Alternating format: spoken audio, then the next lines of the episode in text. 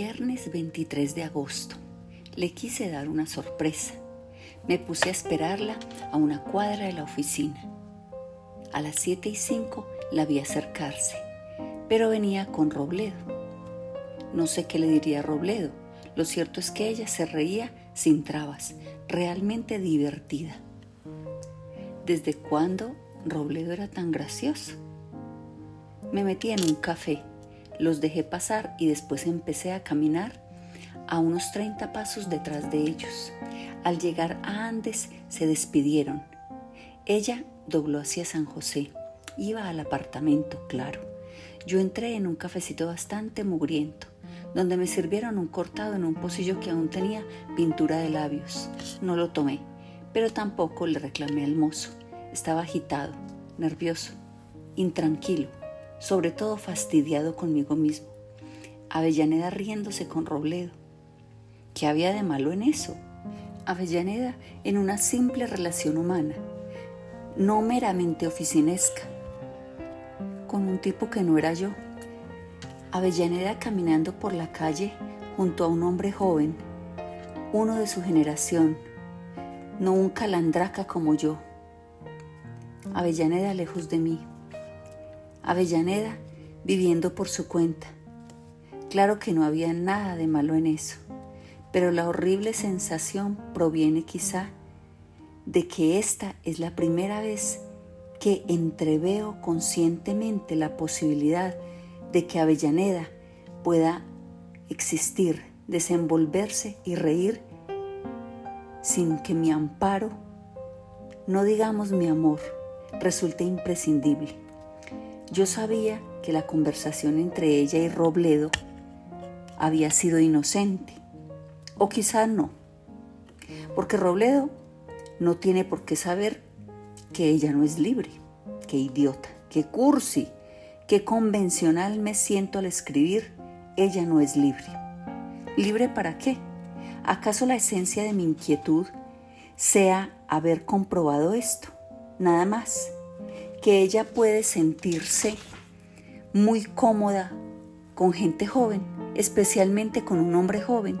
Y otra cosa, esto que vi no es nada, pero en cambio es mucho lo que entreví. Y lo que entreví es el riesgo de perderlo todo. Robledo no interesa. En el fondo es un frívolo que jamás llegará a interesarle, salvo que yo no la conozca en absoluto. Bueno, la conoceré. Robledo no interesa, pero ¿y los otros? Todos los otros del mundo. Si un hombre joven la hace reír, ¿cuántos otros pueden enamorarla?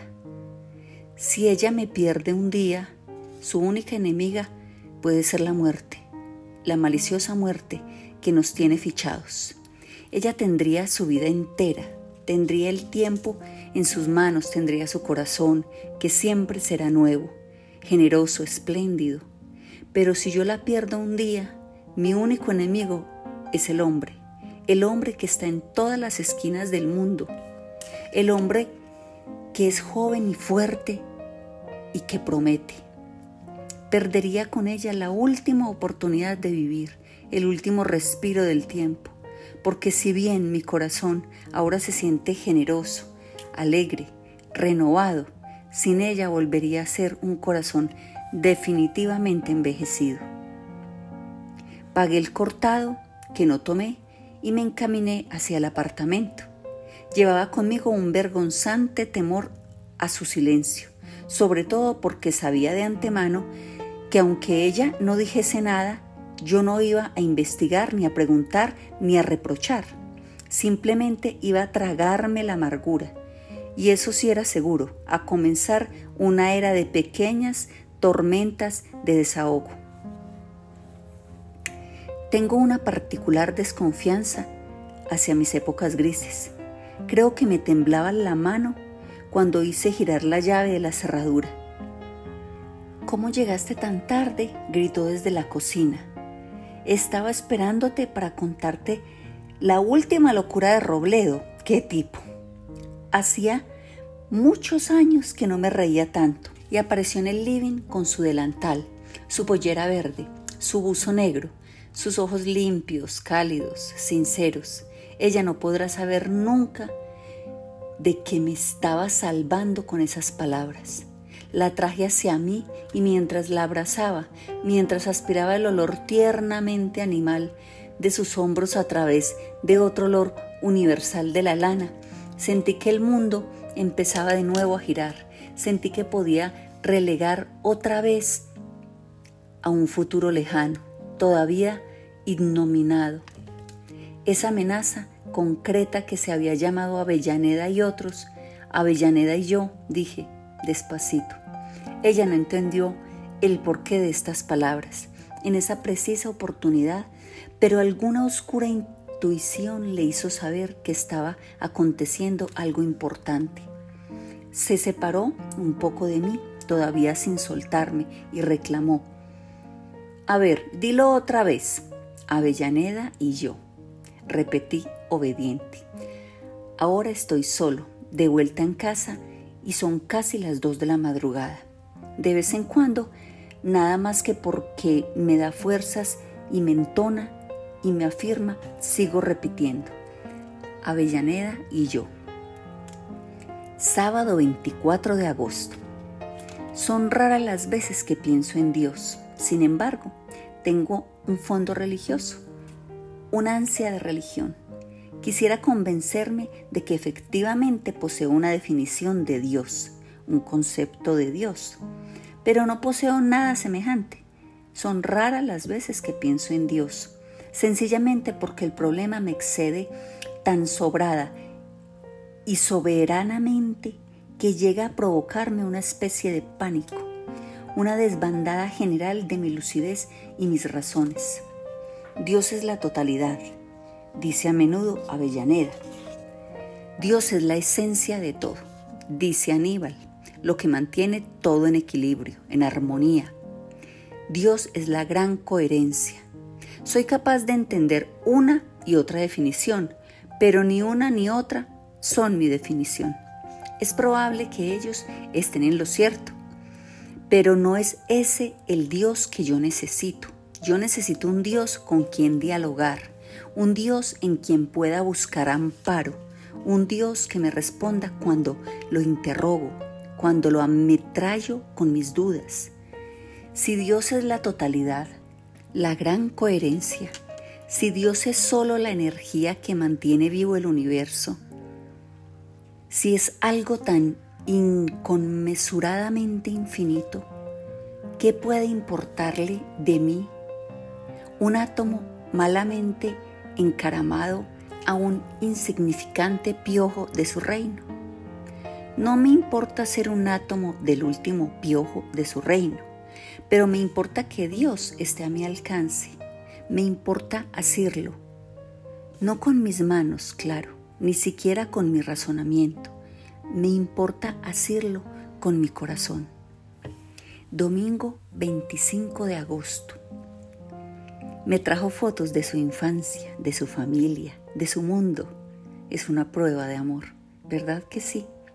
Fue una criatura delgadita, de ojos algo espantados, de pelo oscuro y lacio, hija única. Yo también fui hijo único y no es fácil. Uno acaba por sentirse desamparado. Hay una foto deliciosa en la que aparece con un enorme perro policía y el animal la mira con aire de protección. Me imagino que siempre todo el mundo habrá tenido ganas de protegerla. Sin embargo, no es tan indefensa, es bastante segura de lo que quiere. Además, me gusta que esté segura.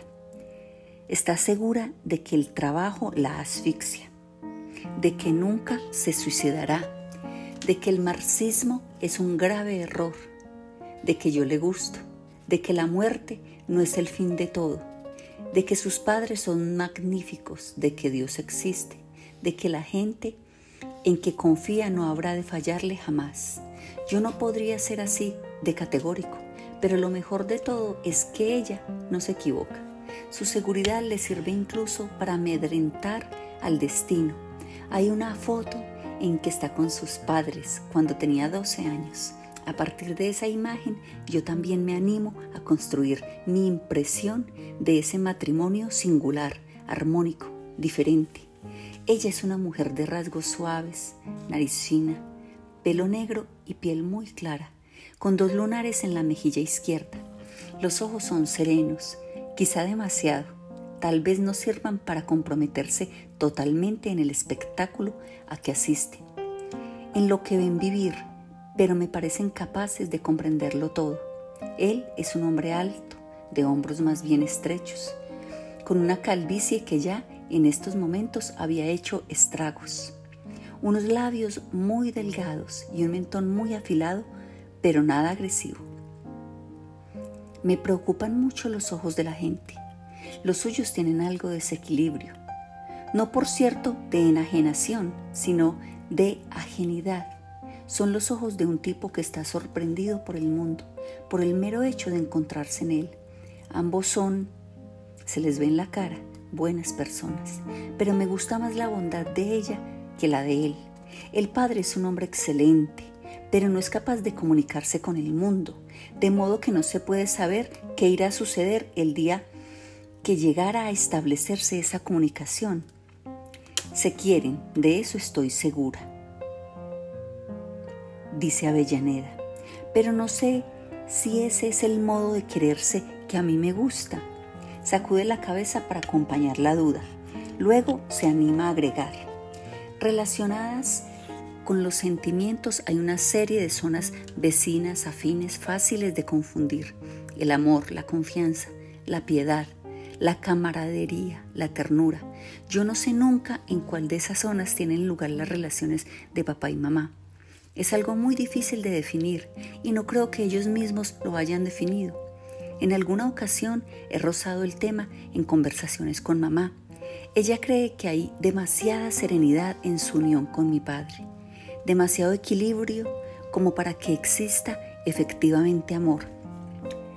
Esa serenidad, ese equilibrio, a los que también puede llamarse falta de pasión, habrían sido quizá insoportables si ellos hubieran tenido algo que reprocharse, pero Hoy no hay reproches ni motivos de reproches. Se saben buenos, honestos, generosos. Saben también que todo eso, aun siendo tan magnífico como es, no significa todavía el amor, ni significa que se quemen en este fuego. No se queman. Y eso que los une dura más aún. ¿Y qué pasa contigo y conmigo? ¿Nos estamos quemando? pregunté. Pero en ese preciso instante estaba distraída y su mirada también parecía la de alguien sorprendido por el mundo, por el mero hecho de encontrarse en él. Lunes 26 de agosto. Se lo dije a Esteban. Blanca había ido a almorzar con Diego, así que estábamos solos al mediodía. Fue un gran alivio enterarme de que ya lo sabía. Jaime lo había enterado. Mira, papá, yo no lo puedo comprender totalmente, ni creo que sea la mejor solución que te hayas unido a una muchacha tantos años menor que tú. Pero una cosa es cierta, no me atrevo a juzgarte. Sé que cuando uno ve las cosas desde afuera, cuando uno se siente complicado en ellas, es muy difícil proclamar qué es lo malo y qué es lo bueno. Pero cuando uno está metido hasta el pescuezo en el problema, y yo no he estado muchas veces así. Las cosas cambian, la intensidad es otra. Aparecen ondas, convicciones inevitables, sacrificios y renunciamientos que pueden parecer inexplicables para el que solo observa. Ojalá lo pases bien, no superficialmente bien, sino bien de verdad. Ojalá te sientas a la vez protector y protegido que es una de las más agradables sensaciones que puede permitirse el ser humano. Yo me acuerdo muy poco de mamá, en realidad. Es una imagen verdaderamente a la que se le han superpuesto las imágenes y los recuerdos de los demás. Ya no sé cuál de esos recuerdos es exclusivamente mío. Uno solo quizá, ella peinándose en el dormitorio, con su largo y oscuro pelo cayéndole en la espalda ya ves que no es mucho lo que, recuerdo de mamá. Pero con los años he ido habituándome a considerarla algo ideal, inalcanzable, casi etéreo. Era tan linda, ¿verdad que sí? Comprendo que a lo mejor esa representación mía tiene poco que ver con lo que verdaderamente fue mamá. Sin embargo, es así como ella existe para mí. Por eso me chocó un poco cuando él me dijo que andabas con una muchacha. Me chocó, pero lo admito, porque sé que estás muy solo. Y más que me doy cuenta ahora, porque he seguido tu proceso y te he visto revivir. Así que no te juzgo, no puedo juzgarte. Más aún, me gustaría mucho que hubieras acertado y te acercaras lo más posible a la buena suerte. Frío y sol, sol de invierno, que es el más afectuoso, el más benévolo. Fui hasta la plaza matriz y me senté en un banco. Frente a mí, un obrero municipal limpiaba el césped. Lo hacía con parsimonia, como si estuviera por encima de todos los impulsos. ¿Cómo me sentiría yo si fuera un obrero municipal limpiando el césped? No, esa no es mi vocación. Si yo pudiera elegir otra profesión que la que tengo, otra rutina que la que me he gastado durante 30 años, en ese caso yo elegiría ser mozo de café y sería un mozo activo, memorioso, ejemplar. Buscaría asideros mentales para no olvidarme de los pedidos de todos. Debe de ser magnífico trabajar siempre con caras nuevas, hablar libremente con un tipo que hoy llega, pide un café y nunca más volverá por aquí. La gente es formidable, entretenida, potencial. Debe ser fabuloso trabajar con la gente en vez de trabajar con números, con libros, con planillas. Aunque yo viajara, aunque me fuera de aquí y tuviera oportunidad de sorprenderme con paisajes, monumentos, caminos, obras de arte, nada me fascinaría tanto como la gente, como ver pasar a la gente y escudriñar sus rostros, reconocer aquí y allá gestos de felicidad y de amargura, ver cómo se precipitan hacia sus destinos en insaciada turbulencia, con espléndido apuro, y darme cuenta de cómo avanzan inconscientes de su brevedad, de su insignificancia, de su vida sin reservas, sin sentirse jamás acorralados, sin admitir que están acorralados.